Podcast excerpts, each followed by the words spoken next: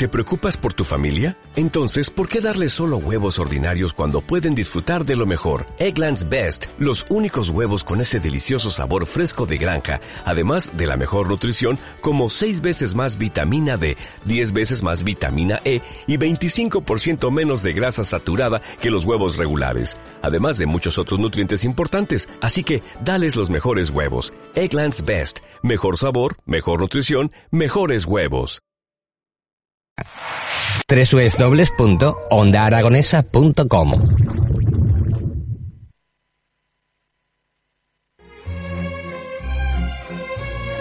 Hola, soy Luisa Gabasa. Yo escucho todos los jueves La Ventana Indiscreta con José Antonio Aguilar en el 96.7 de la FM en Onda Aragonesa. Un programa que habla de cine y más.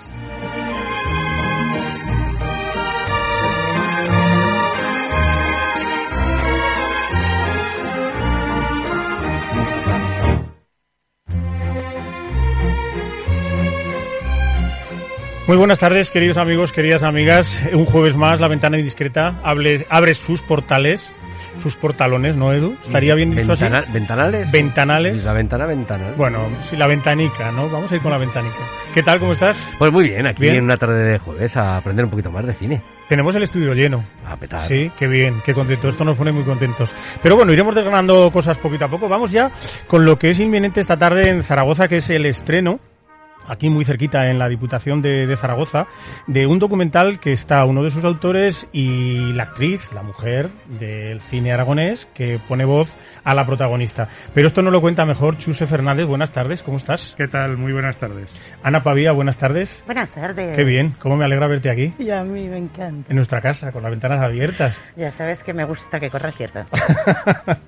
Chuse, ¿qué, qué nos cuentas de, de este documental que se presenta? Porque es un documental muy interesante y sobre todo con una historia detrás eh, con mucha alma. Pues hay que decir por, en primer lugar que estando en la radio, el documental, en el momento en el que estemos diciéndolo, mucha gente estará diciendo, ah, un documental, ¿dónde lo vemos? No lo vamos a oír, lo vamos a escuchar. Vamos a escuchar, Va a ser eso. un documental sonoro. De Esas cosas que en España se prodigan bastante poco, en Latinoamérica mucho y en otros países de nuestro entorno europeo también. Y que la Asociación Resonar, bueno, pues tiene la fortuna de trabajar en la producción de documentales sonoros del calado del que se presenta, como tú muy bien estabas comentando, dentro de aproximadamente, una hora en los salones de la Diputación Provincial de Zaragoza. Es un documental que se fija en la historia de una mujer de Magallón, Elisa Garrido, la, la mañica, a quien puso voz para este documental nuestra amiga Ana, y que cuenta la historia de una mujer de campo, anarquista, De Magallón. de Magallón, exacto, y que, bueno, pues eh, durante la guerra civil, pues decide eh, luchar por la libertad, luchar por la democracia, luchar por la, por la república, pierde, lógicamente, la guerra y decide irse a Francia. En Francia ocurre que justo en ese momento empieza la Segunda Guerra Mundial y a esta señora, pues bueno, se le viene todo encima cuando la detienen los nazis y se la llevan a un campo de concentración. Y allí resulta que, bueno, pues junto con otras españolas, realiza diferentes acciones eh, de sabotaje en la fábrica a la que las llevan a trabajar y a partir de ahí, pues una serie de historias que hacen pues convertirse en un icono de la resistencia contra los nazis en toda Europa. Eh, Chuse, suena un poco como, como a película de las que estamos acostumbrados a ver en grandes, en grandes peliculones europeas y mundiales que hablan de la Segunda Guerra. Y fíjate, y en medio de todo esto, una mañica, como así le llamaban, de Magallón, Elisa, una mujer que además lucha por todo lo luchable en aquel momento, ¿no? Pero sobre todo por una cosa que es la libertad. ¿Cómo ha sido ponerle voz a, a Elisa? Porque además me contabas, hace un ratito me contabas una cosa que me, me ha gustado mucho, me gustaría que nos la contaras, porque es como si se cerrase el círculo, porque tu madre era de cerca de Magallón, Mi madre vive a dos kilómetros en Agón, un pueblecito muy chiquitín, y solemos irnos de paseo, pues eso, hasta Magallón muchas veces por los campos, nos damos un pasadito hasta allí, echamos el vermú en la plaza y nos volvemos para casa. y habías oído hablar de Elisa, me Sí, comentabas. de casualidad por eso, porque la casualidad ha querido que estuviésemos tan cerquita de, de Magallón. Pero es cierto que es un, es un personaje histórico aragonés completamente olvidado y, completamente desconocido. Entonces, el hecho de que me llamasen Chusé y Miguel Deza para trabajar con ellos en este proyecto me hizo una ilusión tremenda. Primero por el tipo de personaje que es, evidentemente, pues bueno, eh, afiliada a la CNT, guerrillera, una mujer de armas tomar como a mí me gusta, tipo Agustina de Aragón, pues de esta, de esta cepa. Y, y poderle poner voz y alma a Elisa Garrido ha sido de verdad un orgullo y, y una satisfacción Eh, tremenda. Eh, ¿Qué, qué, qué referencias has cogido para, para crear este personaje que aunque no se ve, se va, se va a poder escuchar? Pero ¿qué referencias? ¿De, de dónde has cogido las referencias para, para inspirarte en ponerle voz a Elisa? Bueno, yo ya sabes que también por mi faceta de producción audiovisual ya había trabajado con otro personaje aragonés que fue Ángel Sadviz, con La Encrucijada, otro documental, este sí que cinematográfico. Y bueno, siempre he tenido una, una fijación personal por la historia. eh, y sobre todo por este tipo de personajes que son capaces de dar un paso adelante en momentos tan sumamente dramáticos, ¿no? Porque realmente se ven eh, inmersos en, eh, en unas situaciones a las que cualquiera que te lo planteas un poquito, y como tú decías, es casi un guion cinematográfico, no te parece ni realidad, pero si te pasase a ti. ¿no? ¿Cómo actuarías ahí? En cuanto a personajes de referencia, evidentemente hay muchos de calado tanto cinematográfico como real, que son los que más me gustan a mí, los que son realidad, porque tienen, me parece que ese tipo de verdad que necesitamos los, los actores. Y bueno, eh, en, en el plan más, mm, bueno, te lo he dicho, ¿no? Eh, Agustina de Aragón es un poco el referente de ese tipo de, de persona que me gusta a mí que tiene esa valentía. Eh, hace falta. Chuse, ¿de dónde parte la, la historia del documental? ¿Parte en algún momento concreto de la vida de Elisa o...? o- Pues eh, sí, parte del momento en el que se conoce a esta mujer ya, empieza la historia, y solamente voy a dar esa pincelada, eh, cuando la detienen, eh, la Gestapo, cuando la detiene en Toulouse. Eh, todo parte del trabajo excepcional que ha hecho la asociación AFAEM, la Asociación de Familiares y Amigos de los Asesinados y Enterrados en Magallón, que es quien, bueno, pues lógicamente ha hecho un trabajo de, de investigación muy profundo sobre la figura de Elisa Garrido, eh, que da como pie eh, unos documentos, unas investigaciones, unas informaciones que se convierten en un guion radiofónico, en un guion de documental sonoro, y a partir de ahí es donde ya toda la historia va adelante. Eh, se, se narra además de una manera, mm, desde mi punto de vista, muy particular, porque no es un documental sonoro convencional, sino que es un documental sonoro mm, que tiene muchas partes dramatizadas, tiene mucho testimonio real de personas eh, vinculadas directamente con Elisa, eh, de la que no tenemos un testimonio sonoro porque murió hace ya unos años, eh, pero sí que tenemos esa combinación de, vamos a decir, ficción y realidad, aunque la ficción es lógicamente real. Es decir, lo que hacemos es ficcionar situaciones reales que se vivieron en su momento por Elisa Garrido o por las personas que estaban con ella en momentos cruciales como pues eh, el sabotaje de la de la fábrica de buses nazi, eh, a partir de la cual bueno pues se desarrollan una serie de acontecimientos que la llevan mm, pues eh, de un lado para otro y finalmente vuelve a España para después volverse a ir a Francia, ¿no? Eh, tiene ahí ciertas cosas que bueno dices y al final pues es eso es la vida de una persona que decide dedicar su, su vida a la libertad así de sencillo y por eso AFAEM ha hecho un trabajo mm, excepcional en, en la búsqueda de esa investigación y, y sobre todo la búsqueda de esos datos para poder con ellos realizar este documental. Bueno, este documental se puede ver dentro de, de nada, dentro de media hora prácticamente, en Diputación Provincial, pero ¿dónde lo vamos a poder escuchar eh, la gente que estemos interesados en el documental? Pues eh, va a estar disponible a partir de ya, creo que ya está disponible en la, la página web correspondiente de AFAEM, que si queréis, no es, es una dirección un poco bueno, Larga. Pero eh, la volveremos a rebuscada, dar. pero bien. Es, eh, vamos a ver un momento, elisa-garrido.afaem.resonar.org. Lo, lo, Pero estará nos lo vais a pasar y lo vamos a Sí, poner en la... y estará en muy breve plazo de tiempo también disponible directamente en la página de resonar.org. Pues la historia de una mujer luchadora, llena de vida, de dignidad y un ejemplo de lucha para los derechos humanos. ¿Queréis Sí. añadir alguna cosa más?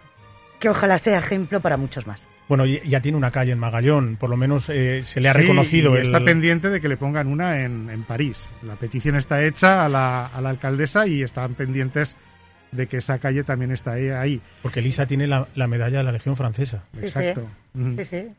Ahí queda. Es más reconocida fuera que aquí. Suele pasar. Pasa Suele mucho. pasar, suele pasar. Sí. En menuda tierrecica vivimos, ¿no? ¿Verdad? Pues ya es hora de que empecemos a darle Pues, un poco de luz a De verdad gente. que muchísimas gracias, enhorabuena. Sabemos que vais con el tiempo pillado porque lo presentáis en un momento y os queremos agradecer y sobre todo eh, abrir esta ventana para que de alguna manera sea un poco la visibilidad para que este documental sea un gran éxito. Gracias a vosotros. Muchas gracias, un abrazo. Enorme.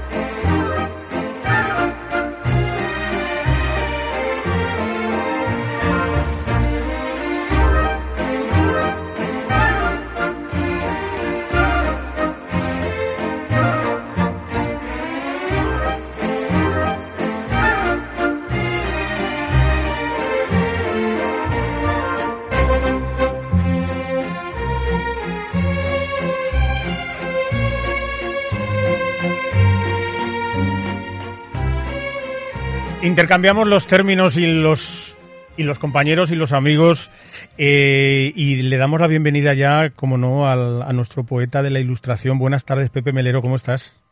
poeta de la ilustración, ma- madre mía, me parece Antón Castro ya, parece Antón Castro calificándome ¿Sabes con esos, con esos, esos adjetivos y esos epítetos tan hermosos, madre mía. ¿Sabe- ¿Sabes qué pasa? Que te queremos tanto que todo lo que te decimos es poco.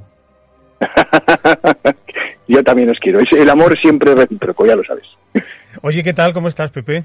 Siempre- Fenomenal, es Corriendo, fenomenal. con prisas, siempre corriendo, siempre corriendo con mil cosas, pero contento. Ya sabes que la vida hay que bebérsela, pero a grandes sorbos y sin parar. Que si te paras te mueres. Hay que estar siempre es- haciendo cosas. Exactamente. Eh, déjame decir una cosa a nuestros eh, oyentes, que, mm, que Pepe Melero, además de, de tener un libro recién eh, horneado, tiene también un programa de radio y nos gusta que, que la gente esté en, Oh. en lo- Sí, Oh. Edu, sí, sí, sí. ¿Por sí, dónde? estas ¿Por cosas- qué? mira, mira. Mm. ¿Eh? ¿Cómo va, Melero? ¿Cómo va?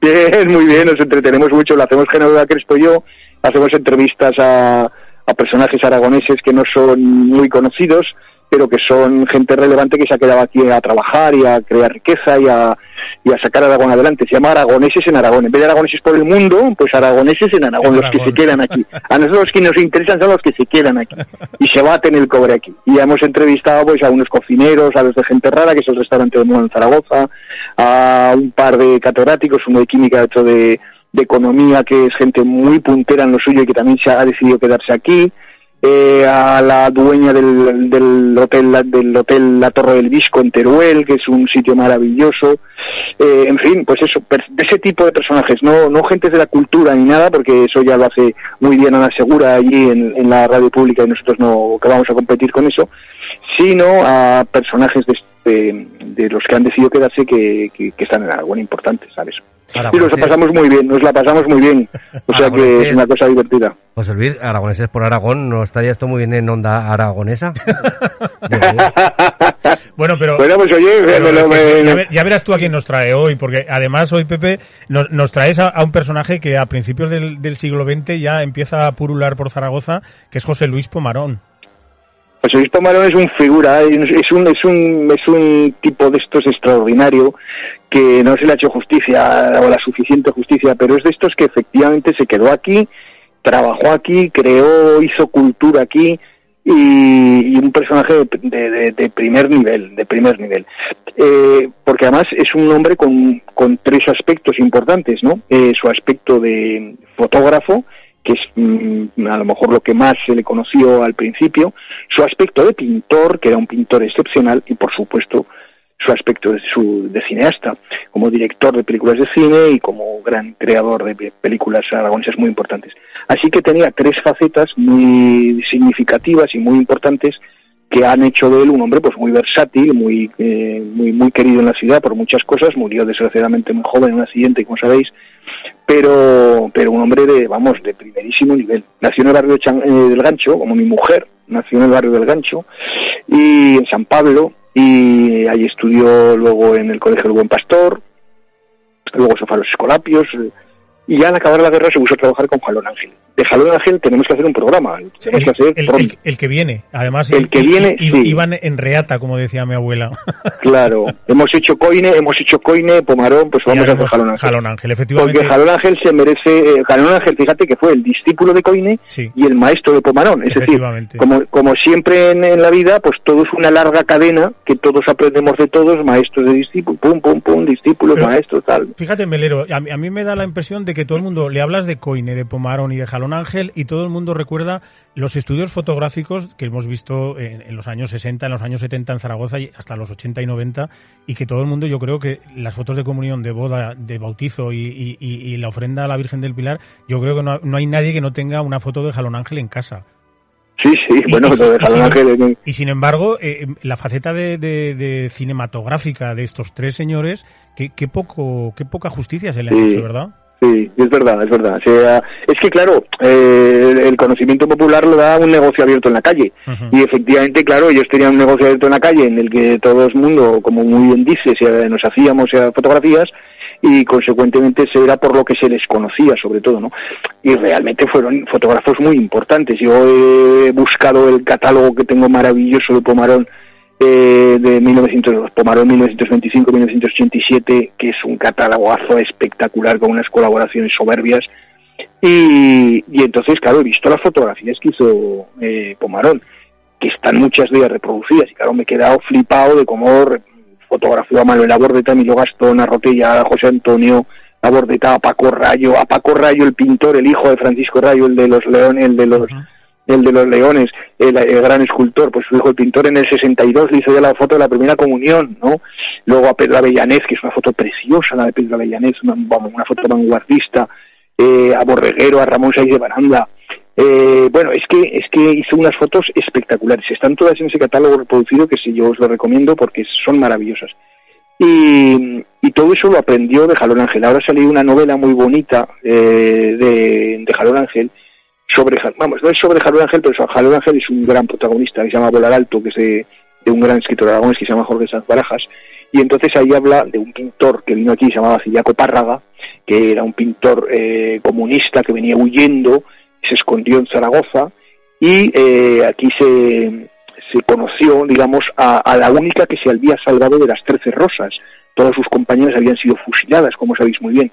Entonces él conoció aquí a Maya Hidalgo, que era la, la decimocuarta rosa, digamos, que estaba también escondida en Zaragoza y que sería ya su compañera para toda la vida. Bueno, pues ¿quién le ayudó en Zaragoza a Ciriaco Párraga a, a pintar, que era un pintor excepcional, a pintar, a quién le buscó clientes, quién le puso en contacto con la burguesía para recomendarle a las señoras de que podían pagar entonces los retratos para que les pintara, etcétera, Jalón Ángel. Jalón Ángel que luego fotografiaba a Franco y que efectivamente parece que fuera un, un pintor del régimen, o sea, un fotógrafo del régimen, y lo era, pero era una bellísima persona, era un hombre bueno que salvó a un comunista y que le dio trabajo, que lo tuvo con él, y que no le importaba lo que pensara y que se portó genial con él.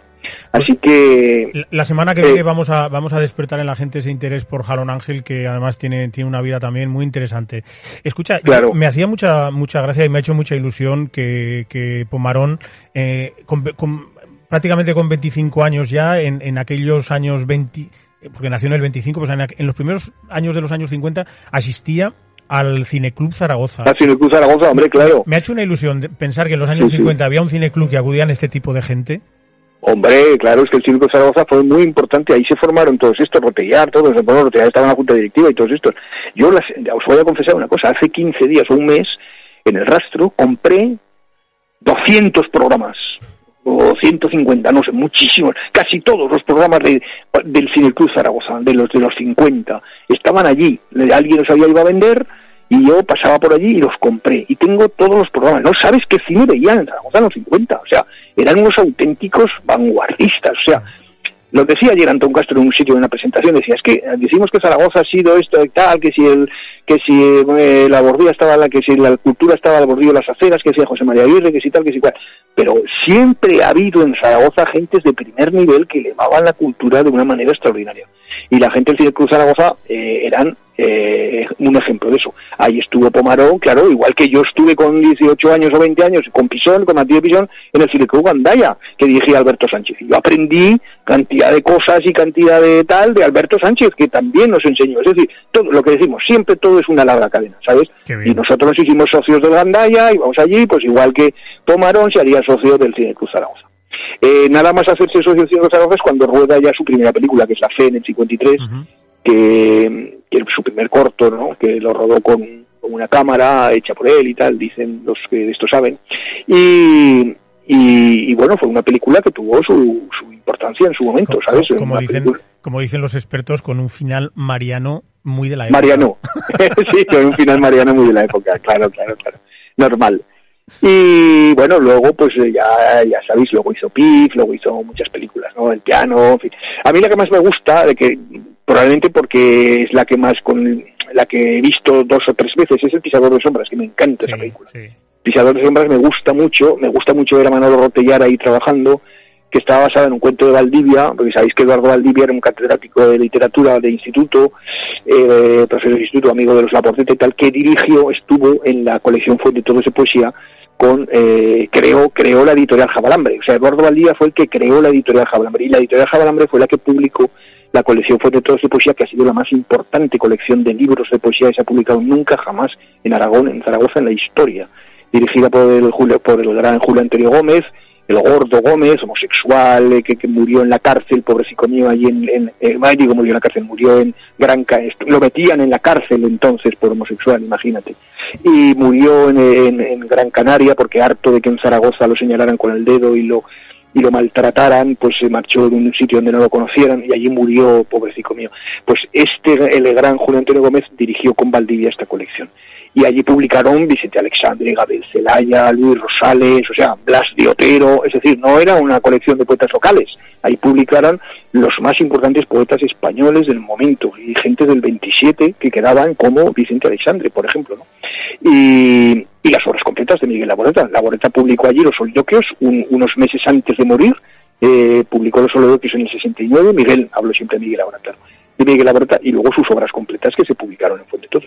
O sea que ese, ese, ese personaje Valdivia es un personaje también a recuperar de la cultura aragonesa extraordinaria y, y en su cuento Los espantapájaros fue en el que se basó eh, Pomarón para hacer este pisador de sombras, que fue un peliculón. Una- yo es la que he visto más veces y, y me, la vi en Gandaya, precisamente creo la primera vez, explicada por Alberto, eh, con, con Rotellar allí, con Rotellar allí, o sea, diciéndonos, pues sí, pues hacíamos esto así, hacíamos esto así, pata, patín, patán, claro. Y, y luego ya, pues, eh, Pomarón hizo también una película de Poe, el, El corazón del actor, que Sí, era y- un relato de... Y a mí me gustaría, me gustaría resaltar que yo no sé, me, me gustaría no poder asegurarlo, pero creo asegurar que en, no habían llegado los años 60 y con la película El Rey eh, gana uno de los apartados del Festival de San Sebastián, que yo creo exactamente, que, pocos aragoneses han ganado este bueno, Yo creo que ganó una concha de plata o algo así. Sí, era, era un apartado que llamaban no profesional, como amateur. Eso es, como amateur, exactamente. Y ahí ganó una, un premio, yo creo que era concha de plata de, los, de, los, de los amateurs, efectivamente.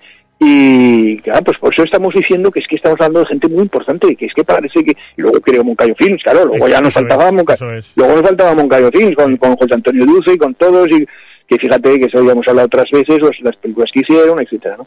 Así que yo creo que es de justicia. Yo no lo conocí personalmente a, José Luis Fumarón, no, no tuve relación con él, lo vi por la calle bastantes veces, nos cruzamos, pero nadie me lo presentó, yo no me presenté, por lo tanto yo nunca nunca tuve relación con él. Pero sí he tenido con su, con su hijo, que, que se quedó la tienda de fotografía en la cabezurita, y que ha sido pintor, que fue era pintor joven importante, y allí pues íbamos, he ido muchas veces con José Luis Acín, con amigos míos a, a revelar, a revelar entonces diapositivas y carretes de fotos, porque ahí revelábamos las fotos entonces, cuando las fotos se revelaban, se revelaban.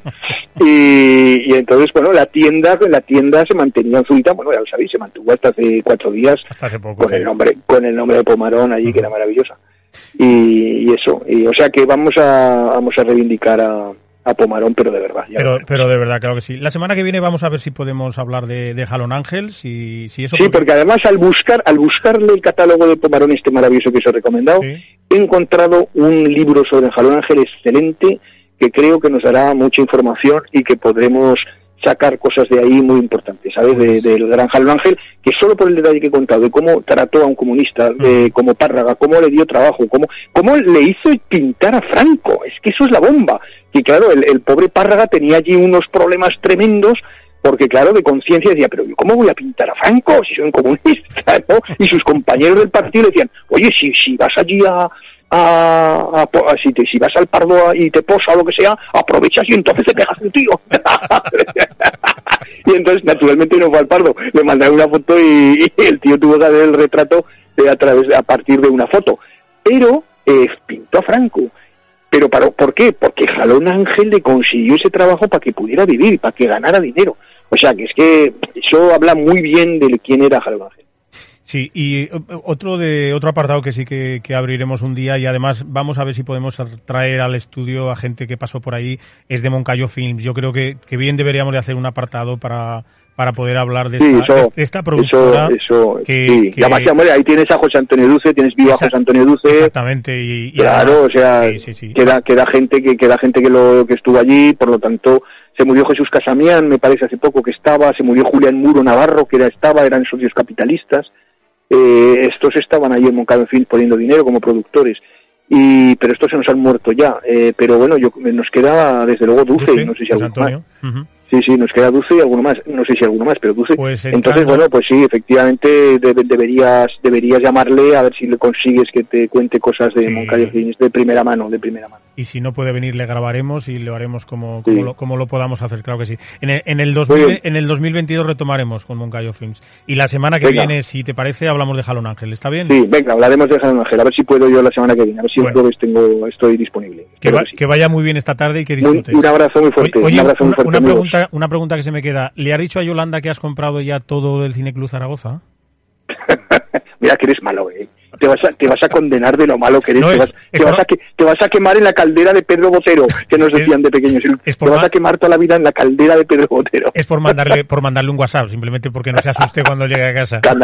No, oye, es, en serio, no ocupan ni, ni, ni dos carpetas, porque eran pequeñitos. ¿Sabes? Era en un tamaño muy pequeñito, muy pequeñito, y cada uno tenía tres hojitas o cuatro. O sea que te puedes comprar 100 que te caben y te, te, caben todos en una carpetita. ya, que lo he, podido, lo, he, podido meter en casa sin dar explicaciones. Amigo Melero. un abrazo, que me voy corriendo. Un abrazo. Hasta pronto. Hasta luego, adiós.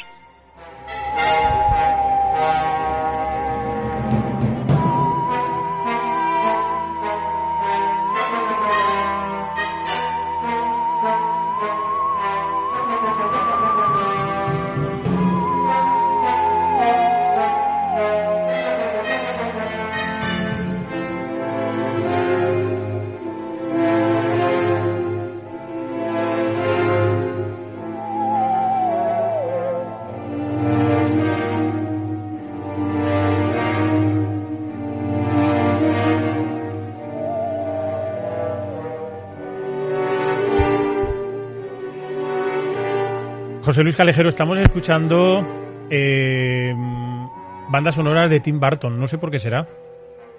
No sé. No sé. ¿Tú ¿Te piensas que es uno de mis favoritos? Mm, no sé, pero a lo ¿O, mejor o hay está algo- dedicada a Camino otra vez? No, es que Camino no está hoy, Camino está muy muy atacada hoy.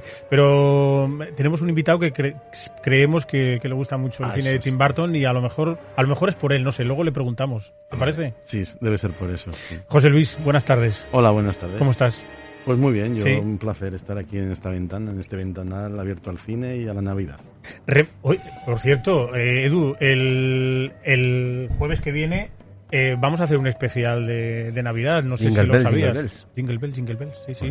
Pues. Vamos a hacer un especial de Navidad. Y- ¿Películas Disney todas o Bo- No, no, Ah. no, no tiene por qué, no, no. no. solo en casa? Igual hasta nos tuneamos y todo. Si se lo decimos a Camino, ¿eh, José Luis? Igual nos Sí, y luego tuneamos. no. Y luego no vendrá.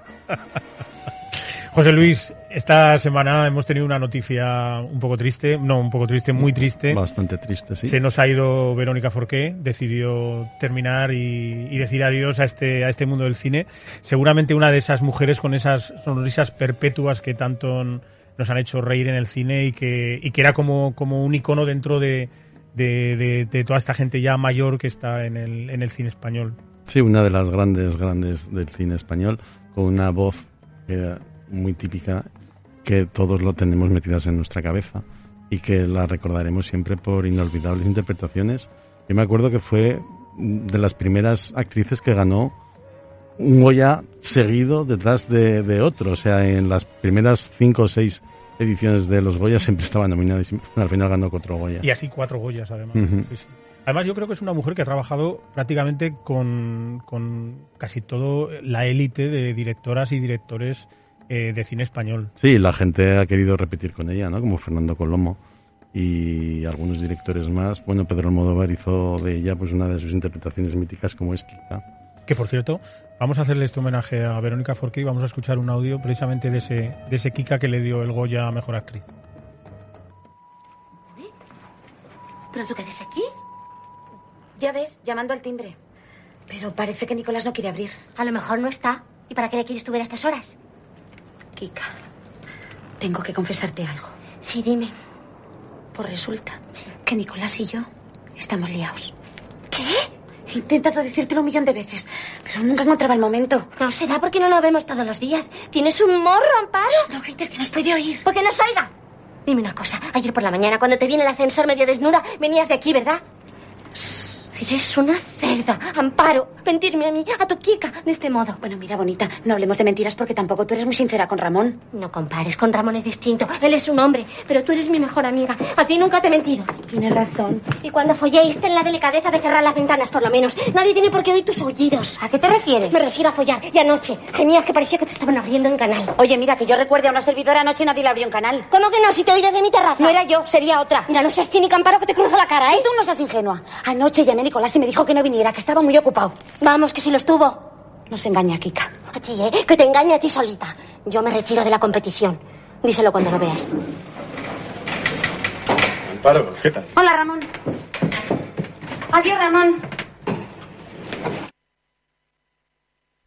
Es increíble. eh, el otro día que recuperamos, Kika, el día de, de la muerte de, de Verónica en, en televisión española, eh, era tremendo ver cómo, cómo Almodóvar eh, en, aquel, en aquel momento, en aquel tiempo en, en la que sus películas eran prácticamente una, una provocación, era capaz de, de hacerse con, por ejemplo, en, en este caso con Anabel Alonso y con Verónica Forqué, que Anabel yo creo que fue una de las primeras apariciones que hizo en el, en el cine, de las, de las poquitas que, había hecho en el cine hasta el momento, cómo llega a empastar un, personaje con otro y llega a, a provocar. Yo, yo no sé si estas películas ahora mismo, estos guiones serían capaces de, de- de- de- de presentarse en los cines. No sé, y estamos hablando de, de- hace cuatro días. Sí, la verdad es que Pedro Almodóvar siempre ha sabido sacar lo mejor de todas las actrices. De los actores menos, la verdad es que es más conocido como director de actrices y aquí es un ejemplo claro de que Verónica Forqué yo creo que nunca ha estado mejor. Y Es en verdad. cuanto a los guiones, pues bueno, sí, es- sí que es verdad que los guiones ahora se están acomodando un poco y ya no son tan transgresores como, como hacía falta en los 80 y en los 90. Es, es tremendo. La, toda toda la, la película, si la tuvieras que analizar eh, secuencia a secuencia, escena a escena, eh, yo no, no sé si ahora mismo Almodóvar como director se atrevería Bueno. El papel de, de- de Victoria Abril, por ejemplo, es un papel que yo, yo no sé, es como, como si una tormenta hubiera lanzado un rayo y lo hubiera lanzado a la tierra, ¿no? En aquel momento. Sí, era un golpe de aire fresco en la cinematografía española y así fue bien recibida, como casi todas las películas del inicio de Pedro Almodóvar.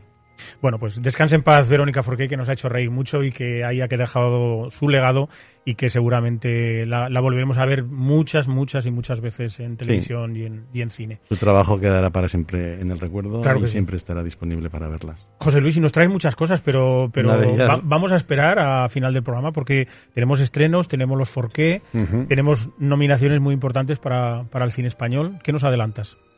Nominaciones importantes para el cine español. Ah, sí, Madres Paralelas. Mira, aquí se ha, se ha colado Madres Paralelas en los Globos de Oro. Pero no se ha colado Penélope Cruz, que era una cosa que, que todos esperábamos. Bueno, yo no. Tú no. O sea, así, por eso digo que se ha colado Madres Paralelas en mejor película internacional, precisamente por ser de Pedro Almodóvar.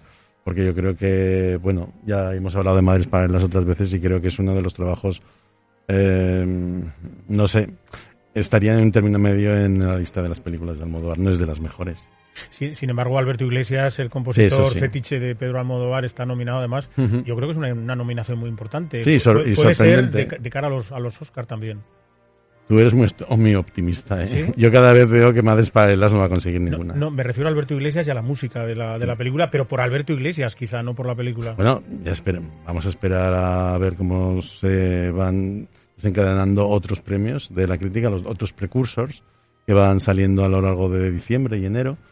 Y ya veremos si Madres Paralelas al final alcanza alguna nominación a los Oscar, tal y como se pretendía al dejarla fuera de la competencia de mejor película internacional al presentar El Buen Patrón, que yo para mí pues es mejor película. La verdad, una vez vistas las dos, yo creo que hicieron bien mandando El Buen Patrón, que no tiene ninguna posibilidad tampoco.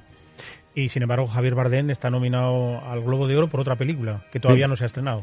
Sí, es Being the Ricardos de Aaron Sorkin con Nicole Kidman y Javier Bardem haciendo del matrimonio Lucy Ball y Desi Arnaz Jr., que fue muy bien recibida en su estreno.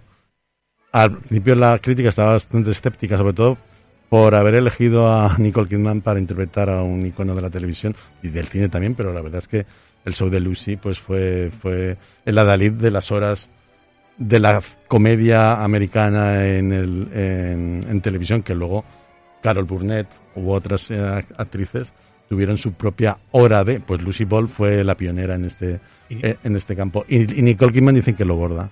Y Julie Andrews, yo la Sí, recuerdo. también, también. También tuvo su hora la hora de Julie Andrews, sí. Pues Lucy Ball fue la pionera.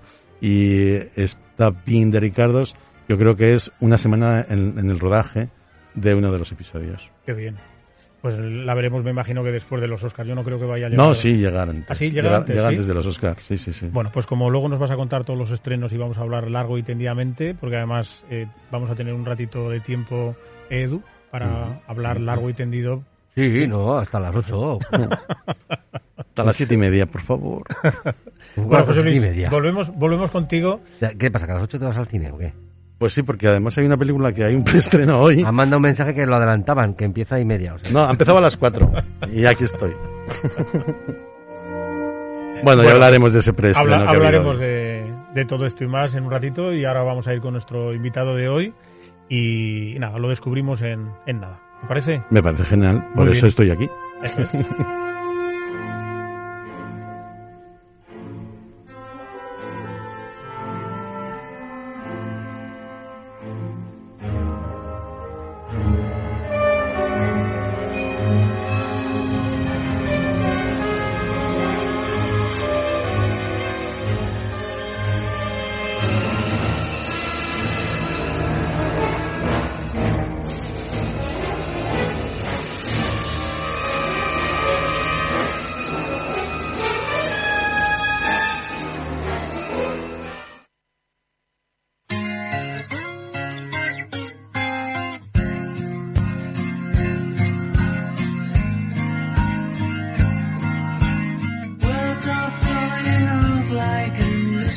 Nuestro invitado de hoy nace en 1986, se declara apasionada del cine de Tim Burton y escucha grupos de rock como Guns N' Roses, aunque uno de sus temas preferidos es este clásico de los Beatles que estamos escuchando, Across the Universe. No sé si nos equivocamos.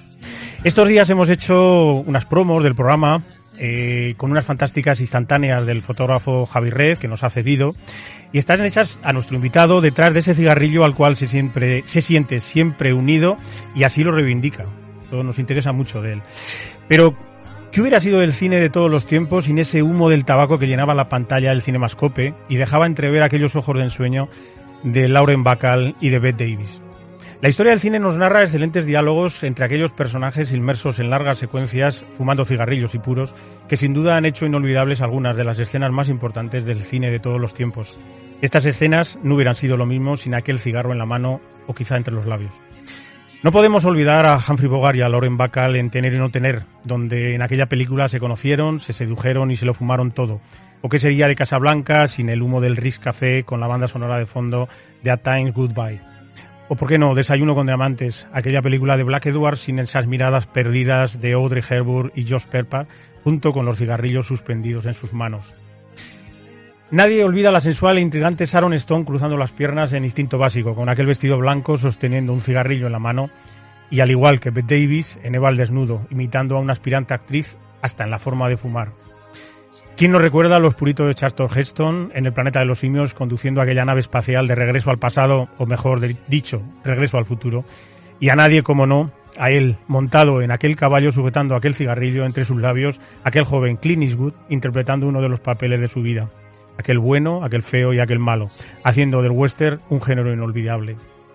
Más tarde también Tarantino haría lo propio con Jamie Foxx en Django desencadenado y hasta el mismo Jet Bridge en El Gran Lebowski nos persuade desde aquella bañera con el cigarrillo en la mano. Hombres a los que hemos visto fumar en casi todas sus películas, que han mantenido ese cigarrillo en su mano como aliado de broncas, despedidas y tramas policíacas, que han creado el marco ideal para crear esas escenas que ya han quedado en nuestra retina para siempre. Y tampoco podemos olvidar a las actrices que ya hemos mencionado y a las que hay que sumar eh, algunas como Uma Thurman en Pulp Fiction o Susan Sarandon en Telma y Luis. Al fin y al cabo, el arte de fumar en el cine nunca tuvo género, tan solo la exigencia de un guion y las normas desmarcadas por la época. Tenemos que recordar que las autoridades sanitarias advierten que fumar perjudica seriamente la salud, pero ir al cine reconforta el alma y recordar estas películas nos llenan de esa nostalgia del cine que ya no vendrá. Y nuestro invitado de hoy, además de fumador, es un todoterreno multidisciplinar, apasionado del cine, escritor, crítico, técnico, director, showman, actor de doblaje y que recientemente acaba de publicar su último libro, que casualmente es de poesía. Hoy se asoma a la ventana indiscreta Dani Calavera. Buenas tardes. Buenas tardes. ¿Cómo estás? Muy bien, me ha encantado todo el texto que has hecho del tabaco en el cine, o sea, maravilloso, de verdad. ¿Sí? Sí. Y, y al final Dani Calavera es un romántico. Sí, un poco. ¿Sí? Sí, sí, no, no te diré que no. Y sobre todo con el tema del tabaco es que yo no es que lo defienda, yo sé que es perjudicial, pero es que, es que hay cosas mil millones de veces peor y la gente se mete tanto con el tabaco que yo de verdad que, que, que, que es que lo odio. Y es que últimamente hay un estado de de corrección política tan exasperante que, que, no puedo más que luchar contra él. No puedo evitarlo. No hay películas con tabaco ni con humo. Yo estos días preparándote mm. esta, esta secuela eh, he estado analizando muchas películas y estas películas no, se, no, se, volverán a dar ya en la historia del cine. Seguramente que no. Ahora solo fuman, además lo decían en una película de Jason Reitman, genial, gracias por fumar. Tenemos que evitar que los únicos que fuman ahora son villanos o terroristas. solo fuman villanos o terroristas, no puede ser. Tienen que fumar, todo el mundo tiene que volver a fumar. Sacó el cenicero, ¿eh? sacar el cenicero, ¿eh? ganas. Dani, ¿cómo, ¿cómo nace en ti la pasión por el cine? Pues mira, además es que, eh, bueno, eh, primero tengo que sumarme a lo que habéis dicho de Verónica Forqué y está muy bonito que lo hayáis hecho con Kika, muy bonito. Y la pasión con el cine, y pues mira, precisamente con, con el cine de Tim Burton, yo recuerdo ser muy chiquitito, muy chiquitito e ir a ver Pesadilla antes de Navidad al Elíseos, que además iba precedida de los cortometrajes Vincent y Frankenweenie. Y claro, yo por aquel entonces era, era un mocoso y no me daba cuenta, pero no me daba cuenta de la suerte que estaba teniendo de verlo así por primera vez. Y así fue como descubrí Eduardo Manos Tijeras que se, se convirtió. No puedo, no puedo no decir que no es mi película favorita, o sea, no puedo decir que no lo es. Y adoro a Barton, al Barton hasta 2005, que quede claro. O sea, a partir de 2005 yo ya no sé qué, qué demonios le ha pasado, pero hasta ese año amo prácticamente todo lo que ha hecho, menos el planeta de los simios. Eh, y, y luego es que mi padre es muy, muy apasionado del cine, mi hermana, mi madre, to- todos, todos somos una familia que siempre nos ha gustado mucho. Y, ¿qué quieres que te diga? Yo es que de pequeño disfrutaba más viendo. Yo recuerdo que mi- unos amigos de mi padre se quedaron un poco pillados porque me sabía la banda sonora de La Huella de Mankiewicz ah, con cuatro años. Pero me la sabía porque la adora- adoraba esa película. Tenía algo que, que- que- que me hacía adorarla. Y me sabía las bandas sonoras de, la, de películas de los 50, de los 60. Rarito, era rarito yo de pequeño, sí. Re- ¿Recuerdas alguna de todas las películas que has nombrado, sobre todo Eduardo Manos Tijeras, que además estamos escuchando su, su banda sonora? Hmm. Eh, ¿Recuerdas alguna película que te llamó mucho la atención, que incluso hubiera algún personaje que te hubiera gustado imitar? Uy, yo de pequeño no quería ser Batman, quería ser Jack Nicholson en Batman. Amaba a Jack Nicholson en Batman. Me parecía lo más guay del mundo. Y también, esto a lo mejor suena raro, pero también me gustaba mucho el agente Cooper de Twin Peaks. Me gustaba mucho, adoraba a Cary Grant en Con la muerte en los talones. Nadie ha sido tan elegante como Cary Grant en Con la muerte en los talones. Disculpen, ¿les importa que me siente? Me he pasado el día corriendo. Elegante con ese traje tan... Nadie puede ser igual de elegante que él. Me, me encanta además que un chico nacido en el 86 no es muy normal que se empape de, todo este cine que estás nombrando y que además te haya dejado huella. Eso, vamos, me parece muy significativo en la edad que tienes porque eres un baby y, y, y- Bueno. y- y desde luego me, me encanta que hables con esa, con esa propiedad, sobre todo de títulos y de personajes tan, tan importantes que han sido para, para la historia del cine. A mí lo que me fastidia mucho es que última, bueno, últimamente no, pero a ver, eh, es maravilloso cuando hablas con alguien de veintipocos años, nombras eh, nombres propios del cine y, y saben quiénes son. Porque hay chavales, eh, chicos y chicas que, no quiero decir nada con esto, pero sí que es verdad que, a ver, que ellos tienen su propia cultura, ellos tienen sus propias bases, como las hemos tenido todos, pero no me puedo creer que un estudiante de cine no se empape de absolutamente todo lo que tiene que empaparse un mm, aficionado al cine mínimamente, que se considere mínimo. Fíjate, si, si los, los mandatarios, los gobiernos solamente cruza- cruzasen los Pirineos, que está aquí al lado y nosotros más cerca todavía, y pasasen a Francia, se darían cuenta que en los institutos franceses se estudia el cine y uno de los apartados del cine es, el cine francés. Claro, y no hay un chico de 14 o 15 años que termine el bachiller y no sepa quién es Luis de Funes o Catherine Deneuve. Aquí en España, eh, lamentablemente, el cine es una asignatura, pues no sé, hay otras que se le da sí, pendiente, pendiente sí, sí, completamente. sí, lo es, lo es, lo es absolutamente. Eh, entre, todo es- esta, capacidad de, lo multidisciplinar, eh, ¿cómo llegó a ti esto de ser actor de doblaje? Porque no es fácil en, en Zaragoza y en Aragón. eh, tenemos pocos actores de doblaje. Pues me llegó porque, a ver, sí que es verdad que, claro, yo también os he hablado de nombres propios, pero claro, las cosas como son. Yo me crié también viendo las pelis de Eddie Murphy. Entonces me encantaba, me encantaba poner la voz de Eddie Murphy, lo adoraba. Eh, del actor de doblaje, de Murphy. Y me acuerdo que haciendo una vez el tonto, un amigo que es actor, me dijo, macho, ¿por qué no te presentas a... Mira a ver si, si haces algo de doblaje. Lo hice y mira, oye, pues la verdad es que la mm, hornada, ese año que éramos, no se nos dio nada mal y hemos conseguido ir haciendo currillos por ahí de vez en cuando. Eh, muy guay, sí, me dio, me dio por ahí sobre todo porque me he criado viendo cine, entonces yo qué sé, se te queda un poco la doblajitis, decían los profes. Oye, y lo de ser director de cortometrajes, porque pff, te puede gustar el cine, te, te puedes querer dedicar al doblaje, pero coger una cámara, escribir un guion y coger la cámara posteriormente y grabarte tus cortos, Hmm. ¿cómo llega eso? ¿Cómo te llega esa pasión? Uy, llega porque siempre, siempre había estado ahí. Y hasta que no dije, oye, venga, va, vamos a lanzarnos, vamos a, vamos a hacerlo. Eh, me acuerdo que el primero, bueno, pues ahí estaba, ¿no? Es el debut. El segundo mm, fue muy mal. Fue, me arriesgué demasiado y no fue muy allá. La gente me dice que exagero, pero yo creo que no exagero. Y luego ya pasó el tiempo y vino pues los dos últimos cortometrajes que hemos hecho una sobre todo por la peña es que nos hemos juntado una gente que, que- que es que son geniales todos Eh, Dani, déjame, déjame decirlos y así les Vale. ponemos, ponemos títulos. Vale. Un dragón en la escalera, Somos los muertos, tercero que decías es Greta, Ese. y el cuarto y último, que es el que te está dando las guindas y te está dando los honores, es unas cuantas bestias. Eso es, que además está protagonizado todo por actores de doblaje. es como un radioteatro, o sea, el espectador puede verlo, pero también puede escucharlo y enterarse de toda la historia. De hecho, fue concebido durante las clases de, de doblaje. Pensé, ¿cómo molaría? Qué bien estaría un, un cortometraje o un- algo audiovisual que se entendiese igual como un radioteatro que como un algo audiovisual, ¿no? Como una pieza cinematográfica. Y así surgió. Y desde luego, a ver, con Greta nos fue bien, pero yo no me esperaba ni de coña todo lo que nos ha venido con unas cuantas bestias. Es- Estoy orgullosísimo de todo, de todo el equipo. Estamos muy orgullosos, muy contentos. Pre- ¿Pretende sembrar miedo, incertidumbre, eh, terror al espectador? En absoluto. Con unas cuantas bestias lo que quiero es que sea cómplice de una juerga. Porque eso es lo que es. Es diversión, es comedia. Eh, pero es comedia de terror, que me parece uno de los géneros más complicadísimos del cine. Es muy complicado que una película te dé miedo y que a la vez te rías también viéndola. Y últimamente tenemos muy pocos ejemplos. Entonces por eso yo creo que hemos conseguido una especie de equilibrio que la primera parte del cortometraje sí que es verdad que el primer acto es casi podríamos decir thriller, pero luego ya la gente entra al trapo. Es un placer estar en una de las salas de los festivales en los que hemos estado y ver que la gente se va metiendo, se va metiendo y se va riendo, se va riendo, siendo cómplice de lo que les estamos contando, es maravilloso. Y el último premio hace bien pocos días. Sí. eh, además, se- en, eh, en Isla Calavera, que se llama así el Festival de, de Canarias, que nos dieron a mejor cortometraje. Además, los motivos fueron maravillosos. Nos, nos llamaron de allí y nos dijeron, oye, en- enhorabuena, de verdad, porque se nota que está hecho con cuatro perras, pero es- está hecho con, con muchas ganas.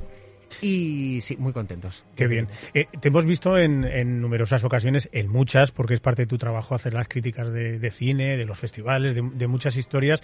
¿Qué es más difícil, hacer un corto o criticar una película?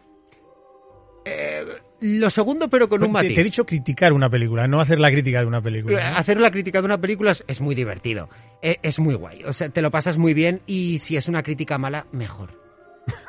Es- Las cosas como son. A ver, yo tengo una frase, siempre termino diciendo lo mismo. Esto solo es una crítica. La última palabra es vuestra. Es del espectador. Es cierto. ¿Qué más da lo que yo diga? ¿Qué más da lo que diga cualquier crítico? Yo defiendo eso, de verdad.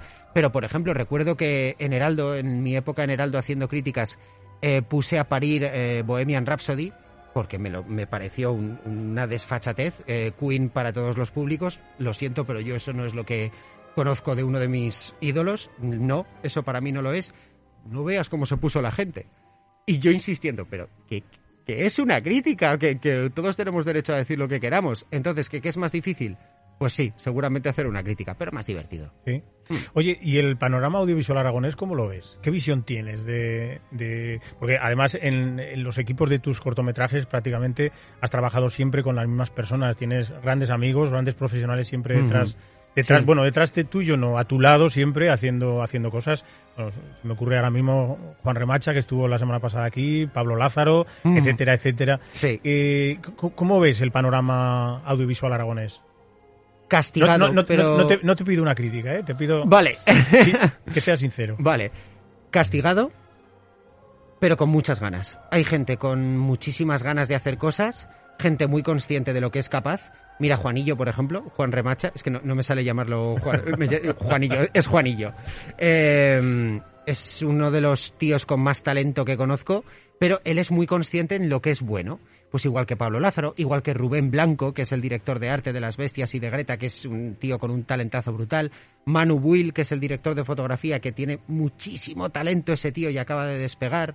Juan Monge, no sé, tantísimas otras personas que, que yo he tenido la suerte de, que- de que, hemos formado una, una piña, pero sí que es verdad que creo que, pues como en todas partes, en el audiovisual aragonés hay gente sin talento que hace un montón de cosas y gente con talento que hace cosas, a veces menos cosas, pero que cuando las hacen, pues dices, qué bien, qué bien está esto.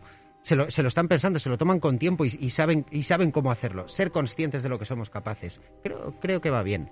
Y a las instituciones, ¿cómo, cómo, cómo las ves en este en, este, En este- en esta amalgama de, de, de- de esta industria que, que- que nos gustaría soñar y Mira, digo nos gustaría soñar porque no- todavía no la veo con equilibrio para, para ser Mm, posible ni para creérnoslo. Pero ¿cómo ves a las instituciones? ¿Tú crees que van pasando, van pasando, van pasando, van aportando, pero no, no van sembrando lo que tienen que sembrar? Porque no se lo toman en serio y porque yo creo que, si me permites decirlo, yo creo que pasan un poco. Eh, no se lo toman en serio, ya está. Es que es eso, yo... A nosotros no nos han dado ayudas nunca, ni para Greta ni para unas cuantas bestias nos dieron ninguna ayuda. Intentamos optar a ellas. Eh, y sí que es verdad que, mira, una parte de mí se enorgullece aún más de que lo hayamos hecho con nuestros medios sin ayuda de nadie y que hayamos conseguido lo que hemos conseguido. A mí, a mí eso lo siento, pero me llena de mucho orgullo. A lo mejor habría sido diferente si nos hubiesen dado alguna ayuda. ¿Y cómo veo las instituciones en este terreno? Pues, por ejemplo, te diré que habéis visto Asterix y Obelix y las 12 pruebas. La casa que enloquece. Eso es pedir ayuda económica para una obra audiovisual. Eso y nada más. Me lo voy a anotar porque esto me gusta mucho. Es, la es casa que, que es eso, enloquece. la casa que enloquece, que, que Oye- es una un fiel reflejo de la realidad. Dani, y, y sumando a tu, a tu faceta multidisciplinar, ahora va y te arrancas con un libro de poemas. Sí. Recién horneado, además. Sí, con la editorial Esmal Poesía, que son unos chicos de aquí de Zaragoza de, que llevan el festival Slam, son muy majos. Y mm, les gustó lo que, lo que hacía. Yo se lo presenté porque me lo recomendó Cristian Peribáñez, el presentador de Atónitos Huéspedes de Aragón Televisión. Somos muy colegas y me dijo, oye, pues mira a ver esta editorial. Les presenté lo que tenía y es una recopilación de microrelatos, em, algunos en verso, otros en prosa, que van hermanados con una novela que he escrito que espero publicar este año, a ver, a ver cómo va. Y eso, ya me, te digo. me- ha encantado el, el libro y sobre todo el formato. Y me ha encantado que, que al lado de los poemas incluyas fotos. Esto me parece que es una, una cosa como...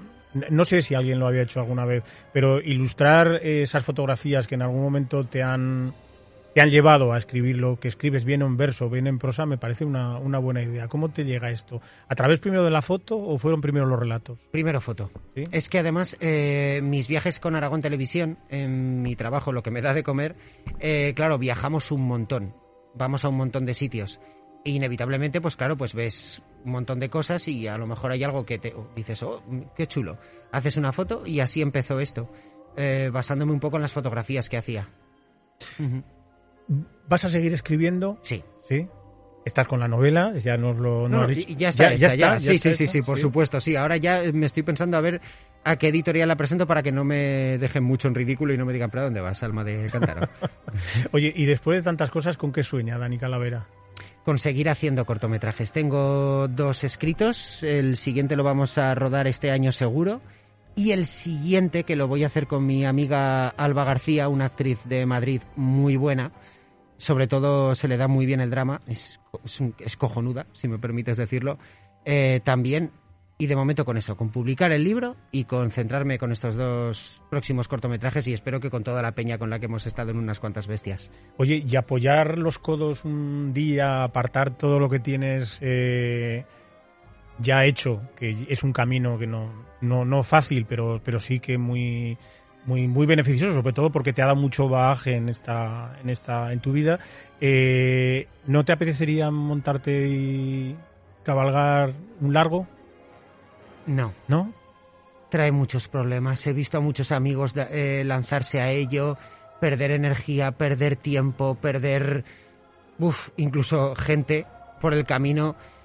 Y es como, madre mía, yo tendría que estar muy seguro de aquí a muchísimo tiempo. Lo considero casi a la altura de tener un hijo. ¿Sabes? Es, como, tendría que estar seguro al 150% y, por supuesto, contar con todas las ayudas necesarias. No te digo que no tenga alguna idea, pero claro, no. En el corto se está muy tranquilico. y muy Sí. bien. Oye, ¿y te gustaría expresarte de alguna otra manera que, que en todas las facetas en las que te has movido? Porque no son pocas, ¿eh? Pues mira, ¿Hay, hay alguna, alguna cosa que tengas ahí? no, no, de verdad no, porque yo siempre ha sido cine, cortometrajes y escribir, escribir, escribir, escribir desde crío. Escribir, porque además a mí es que escribir me, me alucina porque es un poco, se da un poco la situación pues como la que se está dando aquí. Eh, de hecho, estos son los cuentos de Isla Maya, en el libro de microrelatos empieza así.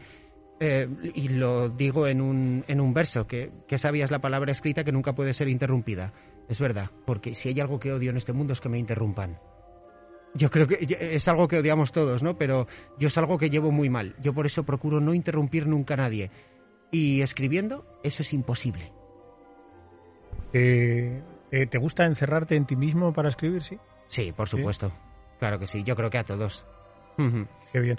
Pues mira, mm, para, para terminar, me gustaría primero que nos dijeras, o si no, vamos a leer primero, vamos a leer precisamente de Isla Mayen un, un trocito de este, de este libro tuyo, ¿vale? Que dice, espero de corazón que a la memoria de las páginas no les importe que haya ordenado en capítulos sus más revelantes textos. Revelantes textos. Me ha encantado esto. Gracias. Muchas gracias. Se titula Estos son los cuentos de Isla Mayen. Se puede comprar en librería Antigona Eso y es. además creo que también a través de internet se puede se puede Sí, a través de la editorial de Esmal Poesía. Muy bien. Eso es. Pues un deseo para el 2022, Dani. Buf, pues poder publicar la novela, que se pase todo esto del puñetero virus de una vez y que podamos divertirnos todos como es debido. Pues salud. Salud. Vendrás a contarnos todas estas cosas. Por supuesto, Sí. cuando, cuando queráis. Cuando Bueno, pues- queráis, de verdad, ha estado muy bien. Muchas gracias. Aquí te dejamos la ventana abierta para cuando, para cuando quieras entrar de nuevo y venir a contarnos y traernos esta bocanada de aire fresco que la verdad es que nos viene, nos viene muy bien. Gracias. Muchas gracias, Dani. A vosotros. Un abrazo.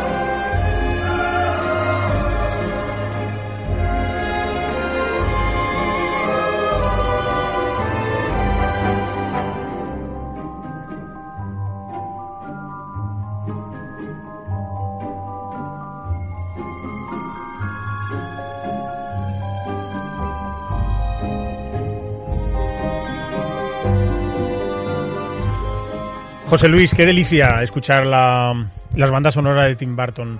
Hasta el 2005. Hasta el 2005 que nos ha dicho Dani. Esto, esto me, ha, me ha llegado, ¿eh? Mira, es una cosa que no lo No, tenía. la verdad es que Daniel Mann con, con Tim Burton, la verdad es que realizó una, una labor en bandas sonoras bastante encomiable. Y yo recuerdo las bandas sonoras de estas películas como, como una de mis favoritas del año, de cada año que, que Tim Burton hacía una película. Además viene, viene muy bien porque Pesadilla antes de Navidad viene como anillo al dedo, porque estamos ya, de Edu, por cierto, estamos vísperas de Navidad, ¿sí o no? La semana que viene Claro. especial Navidad en la ventana indiscreta, no sé qué vamos a hacer. Tú sabrás. Sí. La, la, Cam- la Camino ha dicho que quería gorrito de Papá Noel, con que habrá que traerle un gorrito de Papá Noel. No, de Mamá Noel, ¿no? De Mamá Noel. Ah, Ah, sí, porque esto de los géneros, ¿verdad?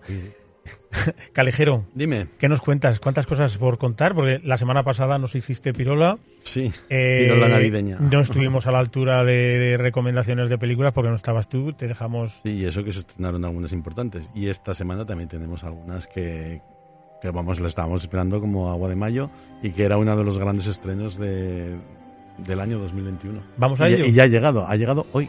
Vale, pues vamos. Pues vamos con la película que va a salvar a los cines, va a salvar la taquilla y va a salvar a Marvel. Es Spider-Man No Way Home.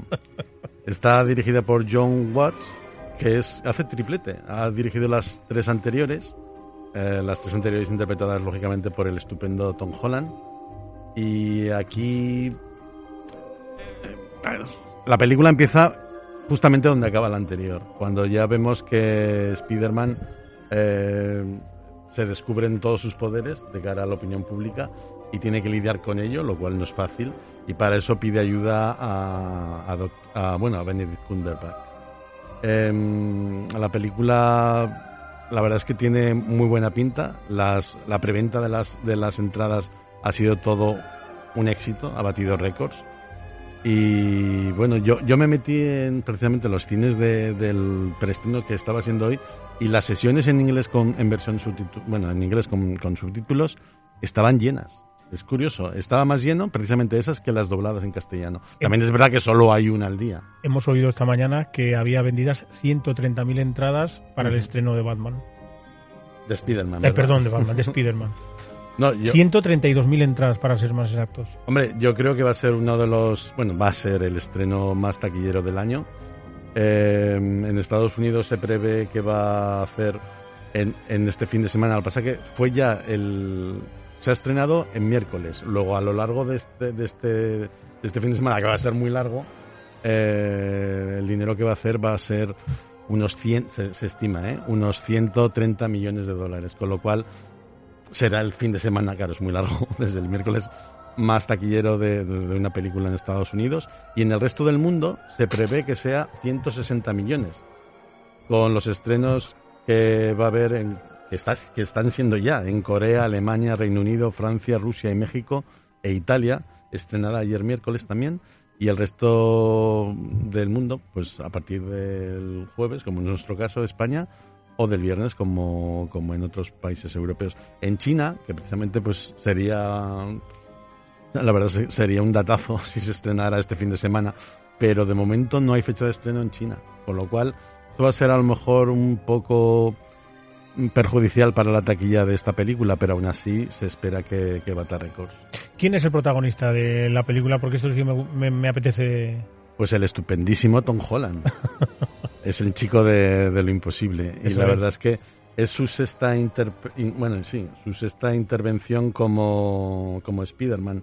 Porque esta es la tercera en el que él es el total protagonista de la película, pero es verdad que es su sexta aparición en el universo Marvel, tras Capitán América, eh, Spider-Man Homecoming, eh, Avengers Infinity War, eh, Avengers Endgame y esta Spider-Man eh, Lejos de Casa, que es la del 2019, y ahora ya la del 2021, eh, Spider-Man No Way Home, su sexta interpretación. Hoy, hoy le hacían una, una entrevista y le preguntaban que si, si le molestaba que ser Spider-Man y, y que se viera encasillado en ese, en ese papel y que no le lloviesen otro tipo de, de, de papeles y decía que le daba lo mismo, que a él estaría toda la vida encantado de poder hacer el Spider-Man y que si no, pues que bueno, pues que la experiencia es lo que le dirá el día a día, ¿no? Además, los amantes a Marvel le debemos que gracias a él se ha hecho esta película, porque hubo bastante, bueno, con la pandemia y lo que estaba pasando con, lo- con Sony y con Disney, eh, no iban a llegar al presupuesto que era de 200 millones de dólares.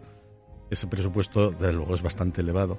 Entonces, Disney llegó a un acuerdo, gracias a Tom Holland, de hacer, de financiar el 25% de, de ese dinero que faltaba si Tom Holland accedía a hacer otra película con Disney del universo Marvel, puede que sea de Spider-Man, en un futuro. Y Tom Holland dijo que sí, que encantadísimo, y que él quería seguir haciendo Spider-Man Sí, sí, lo- y las películas de Marvel que haga falta. Y además lo, lo decía con toda la naturalidad, la naturalidad del mundo delante de una rueda de prensa y decía que sí, que a él no le importaría volver y seguir trabajando y seguir siendo Spider-Man. Y además para el año que viene también tiene una película de, de- de acción con Mark Wahlberg que pinta, pinta muy bien. A ver si este chico finalmente pues tiene el reconocimiento que se merece, no solo por hacer de Spider-Man. ¿Vas a ir esta tarde a verla? Sí, esta noche, esta noche, esta noche. Ahora no puedo, pero esta noche iré. Eh, a- la película también está interpretada, aparte de Tom Holland y el Benedict Cumberbatch, como hemos, como hemos comentado, por otros actores que han salido en, en anteriores películas de Spider-Man, como Zendaya, Willem Dafoe, Jamie Foxx, Alfred Molina, J.K. Simmons y Marisa Tomei. Y está el suspense de saber... Sí, bueno, para mí no es suspense. Si los anteriores Speedies, Tobey Maguire, que tiene 46 años, y el estupendísimo Andrew Garfield, 38, tendrán dos cameos en esta película. ¿Aparecerán o no? Sí. Además, Tú ya lo sabes. Sí, porque Tom Holland, cuando vio en YouTube el, el tráiler de, de esta película, junto con Zendaya y el otro actor, com- eh, compañero de reparto, estaban viendo imágenes de la película y dijo, ¿pero dónde están? y ahí se le escapó. Y bueno, es que Tom Holland siempre hace spoilers de sus películas. El pobre siempre se le escapan cosas. Pero bueno, yo, estoy encantado de que Andrew Garfield y Tobey Maguire pues eh, salgan en este multiuniverso Spider-Man que parece que va a ser uno de los alicientes de la película. Oye, ¿y será por esto, por el estreno de Spider-Man, que Steven, el Steven Spielberg se haya esperado el 22 de diciembre para el estreno de Sí. West Side Story? Ha sido por eso por lo que no quería coincidir con los estrenos en Estados Unidos de Spider-Man y de Matrix. La verdad es que lo ha hecho antes, precisamente. Hace una semana lo hizo eh, West Side Story y la verdad es que no ha funcionado. Económicamente no ha funcionado, solo ha hecho 10 millones de dólares. Una película que en principio pues aspiraba a mucho más porque tiene un presupuesto de 100 millones de dólares. Pero espero que el boca oreja funcione. La crítica la ha puesto por las nubes, de lo cual me alegro muchísimo. Y bueno, yo he escuchado ya la banda sonora.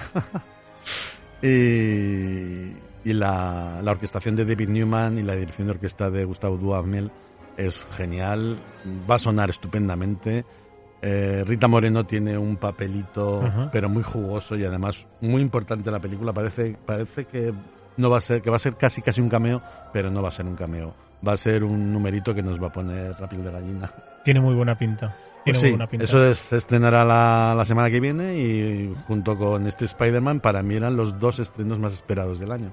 La semana que viene hablaremos de West Side Story, seguro. Ojalá, ojalá hablemos. Más extremos. Pues tenemos la historia de mi mujer, que es una coproducción de Hungría, Alemania, Italia y Francia. Y la directora es Ildiko Enjedi, que nació en Budapest en 1955. Es una cineasta húngara y la película suya anterior, En Cuerpo y Alma, del 2017, ganó el premio principal, el Oso de Oro, en el Festival de Berlín. Y En Cuerpo y Alma fue nominada ese año al Oscar, a la mejor película internacional. Y aquí, pues bueno, es un, un relato de amor, en un triángulo, la verdad, entre Gilles Naber, Lea Seydoux y el actor Luis Garrel, que está últimamente en alza. El protagonista pues, está con un amigo en una cafetería que se casará con la primera mujer que, pa- que pase que pase la que pase a la cafetería, que entre por la puerta y lo hace Le- Lea Seydoux y contra todo pronóstico pues consigue su objetivo. Se enamoran, se logran se, se casan, pero bueno, ella es una una señora que esconde muchos misterios y muchos y muchos secretos y muchos cambios de ánimo y, eh, y eso hará que se pregunte si su esposa re- realmente le es infiel con el personaje interpretado por Luis Garrel. Luego tenemos también pues una película española, Mamá o Papá, de Dani de la Orden. La verdad es que este director está especializado en comedias de temporada, como El mejor verano de mi vida, Hasta que la boda nos separe, Loco por ella. También ha, ha dirigido episodios de Élite. Para el año que viene, la verdad es que se- ya he mirado su, su- su- sus proyectos futuros y se ha desmarcado un poco de la comedia porque va a hacer eh, una película basada en el equipo olímpico español de waterpolo en las Olimpiadas de Barcelona 92. 1992. Anda. Que va a estar muy bien. Con Urdangarín. De waterpolo. Ah, de waterpolo, perdón. con Manel Estiarte y Pedro García Aguado. Que los van a interpretar. eh, Manel Estiarte va a ser Álvaro Cervantes y Pedro García Aguado Jaime Lorente. La verdad es que la- yo he visto imágenes y la verdad es que pinta muy bien. Aquí los intérpretes pues son Paco León y Mireni Barguren, que reencuentro después de Aida. Una serie que yo solía ver. A lo mejor porque no había nada mejor, pero la solía ver y me, me- bueno, también. me divertía. El personaje de Mireni Barguren en principio iba a ser para Inma Cuesta, pero al final no lo pudo hacer y recurrieron a Mireni Barguren. Y aquí pues son un matrimonio moderno, muy guay, hasta que deciden separarse. Y además en ese proceso de divorcio también le surge un- unas cuestiones laborales para, para realizar un importante ascenso en cada una de sus carreras, por lo que hacerse con la custodia de los niños sería contraproducente. Entonces, lo que intentan hacer es precisamente todo lo contrario a lo que harían los padres normales. Lo que intentan hacer es no quedarse con la custodia de los hijos. Y de eso la- la película. La comedia española, yo creo que To- Toda la- yo creo que todas las semanas desde que se ha abierto los cines así a Tutiplén, eh, tenemos una todos los, todas las semanas. Sí, es verdad, la verdad es que son taquilleras y la gente va a verlo porque quiere, quiere reírse, quiere ver caras conocidas en el cine, gente con la que realmente se siente identificado, porque el humor es muy costumbrista y la verdad es que son películas para el público español. Luego no intentemos exportarlas porque no va a hacer No. nada. No. Además, no sé si sabrás que este Mamá o Papá es un remake de una película francesa que se llamaba Papá o Mamá. o sea, que han cambiado, han cambiado el orden. Y estaba dirigida por Martín Borbulón en el 2015. Es una película francesa, tuvo éxito en su, en su, en su país. Y aquí, pues la, la han llevado al cine de, de- con Anda, Dani- anda que no tendremos de la Orden. que no tendremos Historias. guiones en los cajones de papás y mamás escritos por españoles. Pues parece que no, que están bastante cortos de ideas y lo único que se le ocurre pues fijarse en otras cinematografías, cuando realmente aquí, como tú dices, tenemos historias, personajes, guionistas para dar a patadas. y luego tenemos también una película de Italia, eh, Una librería en París, de Sergio Castellito. Sergio Castellito es también, el, aparte del director, el actor, que interpreta a un señor ya con edad avanzada, que tiene una librería en París y que un día entra, entra en esa librería una mujer espectacular, excéntrica y divertida, interpretada por Berenice Berelló, la chica de The Artist, y claro, se queda, se queda prendado de ella, encantado de su energía y belleza. Y así a Vincenzo le florecerán de nuevo emociones que largamente tenía reprimidas. Una peli que viene del Festival de Venecia y que no se come una rosca.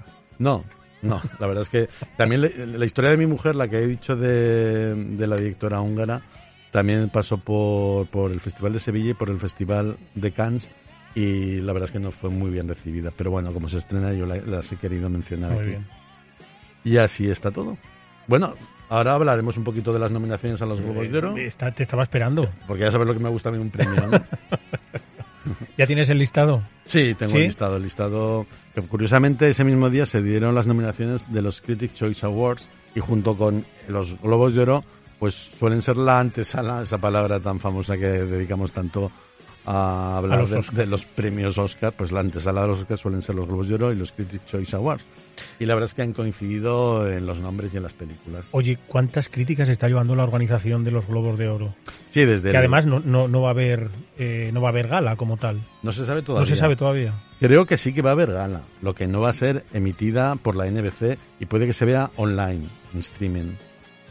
Igual que hicieron con la lectura de las de las nominaciones que fue bastante cutre, no sé si la pudiste ver. No, no, no, no la he visto. Pues yo creo que la organización, dado las críticas que han tenido en los últimos meses por la corrupción, por las cuestionables prácticas comerciales a la hora de presentar sus películas o, o de comprar el voto, y sobre todo por la falta de diversidad dentro de sus propios miembro- miembros, no había ninguna persona de color.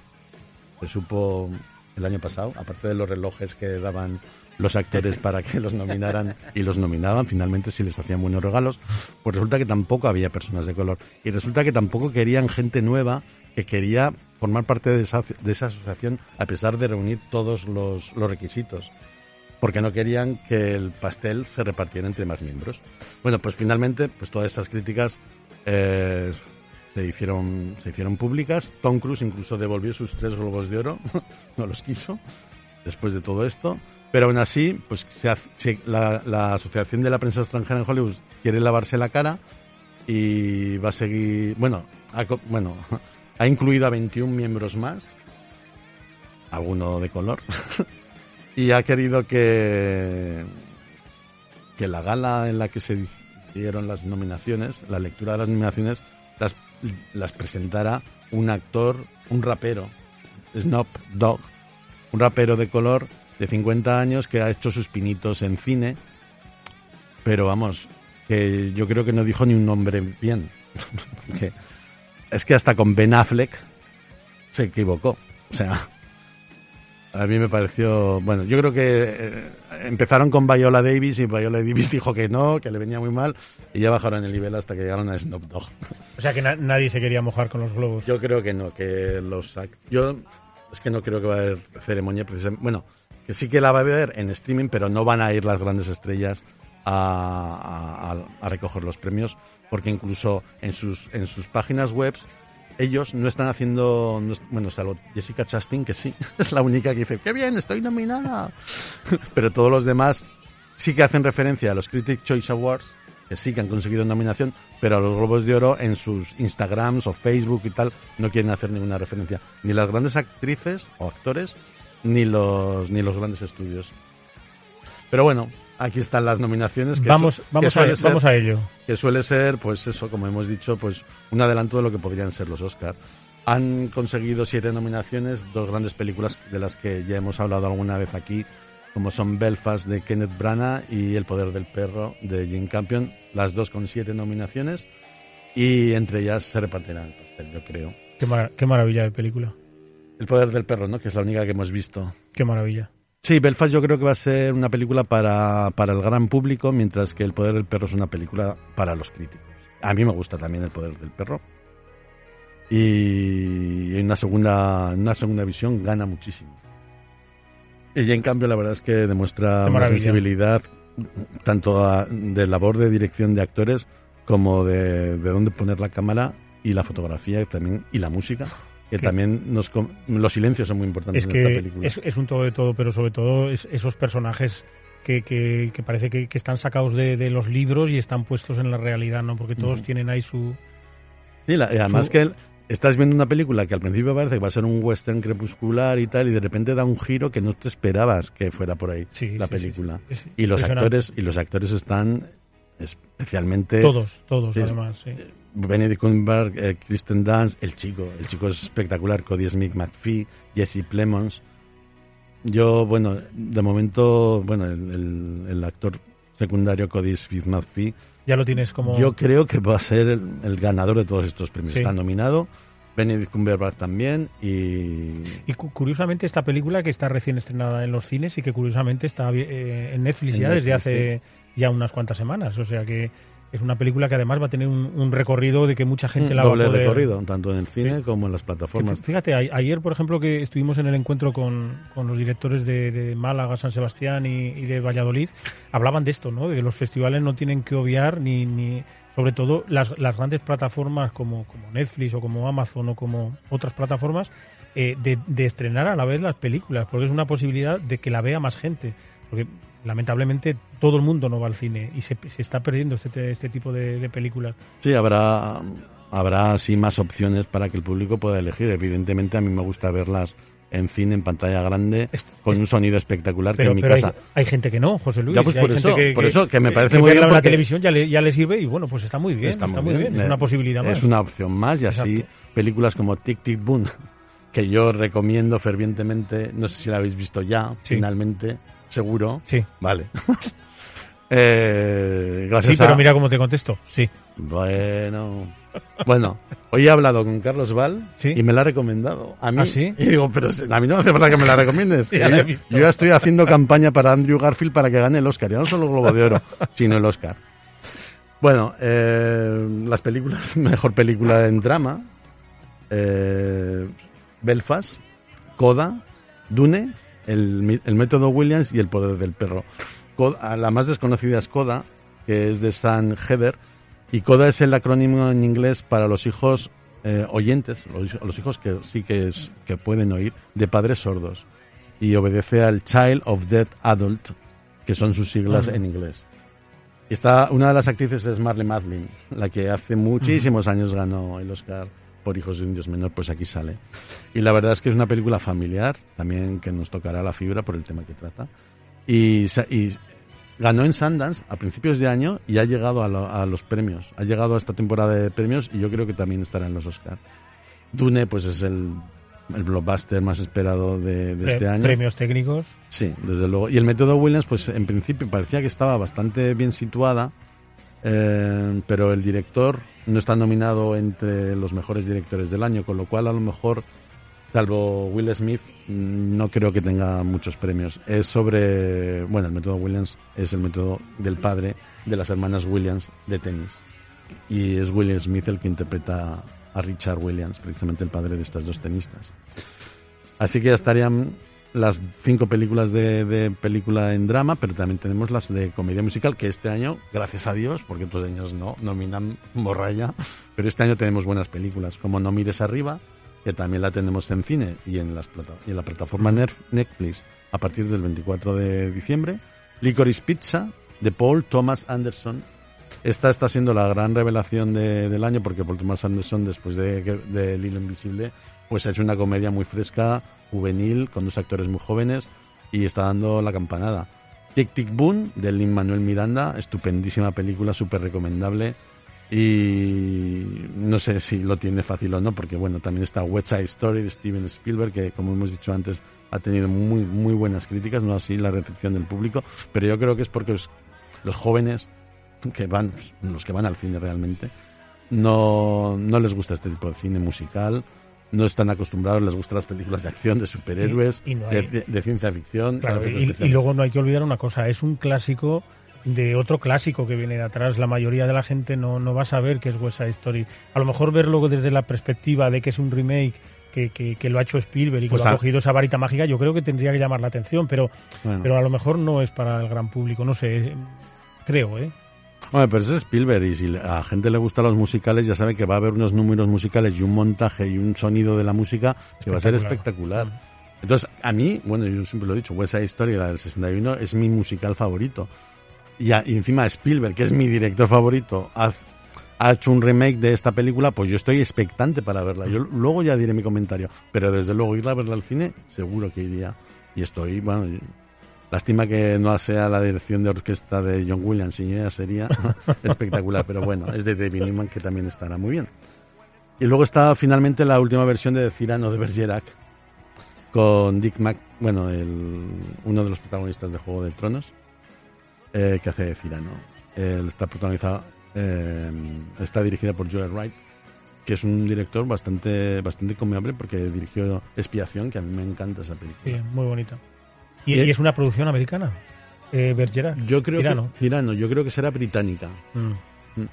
Puede ser. Y los directores, pues ya hemos hablado de las películas de drama y las películas de comedia, pues es una mezcla de los dos. Y aquí realmente se ven cuáles son realmente las buenas películas del año, las que más quieren destacar, que son pues Kenneth Branagh, Belfast y en cambio en El Poder del Perro, Steven Spielberg por West Side Story, Denis Villeneuve por Dune. Y aquí se ha colado, yo creo que ha sido pues un, un referencia para las directoras. Han querido nominar a dos directoras, en este caso a Maggie Gyllenhaal The Last Daughter. Aquí se va, a, se va a llamar La hija oscura. Que además es su primer, que ya hemos hablado de esta película porque pasó por San Sebastián, y es su primera película como directora. No creo que tenga su repercusión en los Oscars, pero aún sí me, me alegro. Maggie Gyllenhaal es una buena actriz, es hija, es hermana de Jake Gyllenhaal y es una, una, una reconocida actriz que si se celebraran los, los Globos de Oro, pues le daría, le daría glamour a, la ceremonia. Pero bueno, no va a ir, así que no creo que lo hayan hecho por eso. Y bueno, las actrices de drama pues están Jessica Chastain, como ya he dicho, que esta sí que se ha puesto muy contenta por su nominación. Olivia Colman por La hija oscura. Nicole Kidman por Bien de Ricardos, como hemos dicho antes. Y luego hay dos actrices que siempre están, bueno, que todos estos últimos meses han estado en la quiniela y finalmente aquí aparecen. Lady Gaga por La Casa Gucci y Kristen Stewart por Spencer. La Casa Gucci es la única nominación que tiene y yo no sé qué hace aquí. Qué pena. Yo no, yo no sé qué hace aquí Lady Gaga ni qué hace la Casa Gucci. Qué pena me da. No, no sé qué- no sé quién nomina en estos globos Pues de aquí Oro. es la, pues ya te digo, 21 más que han contratado para que nominaran a Lady Gaga, porque es que si no, a mí la Casa Gucci no me gusta, la verdad. No, no comparto, no comparto tu opinión sobre la película. A mí me parece una película muy irregular, demasiado irregular. A Jared Leto cada vez que sale no lo aguanto. Y yo no sé qué película estoy viendo. Y cuando sale ya Selma Hayek, que parece que son muchachada Nui, ya, ya me descoloca totalmente. Me gusta más de Ridley Scott, pues El último duelo. Me parece una película más seria que esta. Vamos a mantener nuestra amistad intacta. No, Vale. no No. vamos a hablar de este y, tema. y Lady Gaga, que se ha esforzado, yo reconozco que se ha esforzado, ¿Cómo que se ha esforzado? Pero está fantástica. se ha esforzado en hablar como Patricia Reggiani cuando Patricia Reggiani hablaba en la tele, cuando le hacían entrevistas en América, en inglés con acento italiano. Pero a ver, ¿con su familia hablaba en inglés con acento italiano? No, hablaría en italiano. Pues ¿Para qué te esfuerzas tanto? Pero porque le habrán dicho que hable así. Yo estoy completamente seguro. Yo no creo que ella se, se vaya a inventar. Hombre, claro. Pero es lo que te digo, yo no le veo naturalidad a ese personaje. Yo creo que han dicho, venga, a- intenta imitar a Patricia Reggiani, pero es que en cuando tenía 30 años, Patricia Reggiani no sabría ni inglés. Así que no hace falta que hables inglés. Bueno, y Penélope Cruz eh, se ha quedado sin nominación. Es que este año lo tienen muy, muy difícil porque ya no solo están las actrices dramáticas, es que están también las actrices de, de comedia y o musical, que son, vamos a decirlas, Rachel Zegler por West Side Story, Alana Haim por Licorice Pizza, Emma Stone por Cruella, bueno, finalmente se han acordado de ella, Jennifer Lawrence por No mires arriba y Marion Cotillard por Annette. Una película, esa también la habéis visto. Sí. Sí, esa también la habéis visto. Que curiosamente, eh, Adam Driver está mejor que ella en la película Annette, pero Adam Driver, yo creo que han dicho, oye, por hacer la casa Gucci es que no te mereces ni nominación. Y por Annette, pues tampoco de, de regalo. y luego en actores de comedia, pues están los grandísimos Leonardo DiCaprio por No mires arriba y Andrew Garfield por Tic Tic Boom. Y luego los demás. Cooper- Hoffman por Licorice Pizza, Anthony Ramos por un, en un barrio de Nueva York, In the Heights, que también la recomendé en su, Hace unos programas, sí. en su momento, del Lin Manuel Miranda y Peter Dinklage, el actor de Cyrano, el que he dicho antes que todos conocemos por Juego de Tronos y que ha ganado varios Emmys o Globos de Oro precisamente por Juego de Tronos. Y aquí podría ser su primera nominación al Oscar por esta interpretación de Cyrano, que además es musical. Bueno, ya no solo es que es comedia, es que cantan también. La verdad es que este año el, el resurgimiento del musical ha sido espectacular y me parece genial porque ya era hora de que se reivindicara el, el género musical. Qué bien. Pues sí, yo encantado. Oye, José Luis, ¿y el jueves que viene qué, qué vamos a hacer? ¿Un especial Navidad? Pues mm, no sé si podré venir. Así que Se coge vacaciones antes, porque mm, eh, mm, la semana que viene nos cogeremos vacaciones todos, ¿eh? A partir de la semana que viene. No ¿Pero sé cómo...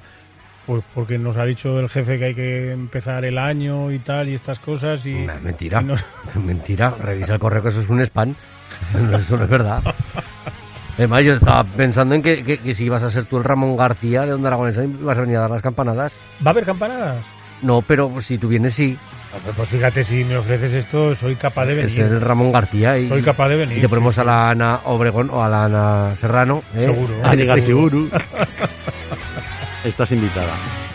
Bueno, el próximo jueves, eh, especial Navidad en la ventana indiscreta. Ujú. Vamos a hacer un repaso a todas esas películas que, que han hablado de la Navidad, todas esas músicas. No hemos hablado de los premios, ¿por qué? ¿Los decimos? Sí, sí, Bueno, sí, pues sí, la verdad, además- Acabamos rápido. El, Acabamos buen, el rápido. buen patrón y Maisabel pues parten como favoritas para las grandes ganadoras de esta temporada de premios en España y merecidamente. Y pues eso, Maisabel con Blanca Portillo, El buen patrón. Mejor actriz, con- mejor actor Bardem. Javier Bardem y El buen patrón, la mejor película de Fernando León Aranoa, fueron los grandes triunfadores de esta vigésimo séptima edición de los premios ¿Por qué?